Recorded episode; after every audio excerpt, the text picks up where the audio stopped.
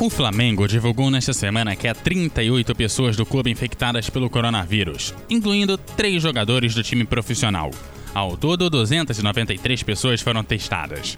Os nomes dos atletas que testaram positivo não foram revelados. Segundo o Flamengo, as 38 pessoas infectadas são positivos assintomáticos e que 11, sendo dois atletas, já tinham tido contato com o vírus anteriormente. Jogadores e funcionários que testaram positivo para o coronavírus vão entrar em quarentena e serão supervisionados pelo clube carioca.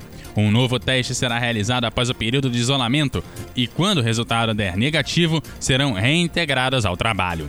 Em março, o clube anunciou que o exame médico do técnico Jorge Jesus deu resultado positivo fraco e inconclusivo, mas a contraprova e posteriormente outros exames do treinador deram negativo. Na última segunda-feira, Jorginho, massagista do Flamengo, há 40 anos, morreu vítima da Covid-19 aos 68 anos.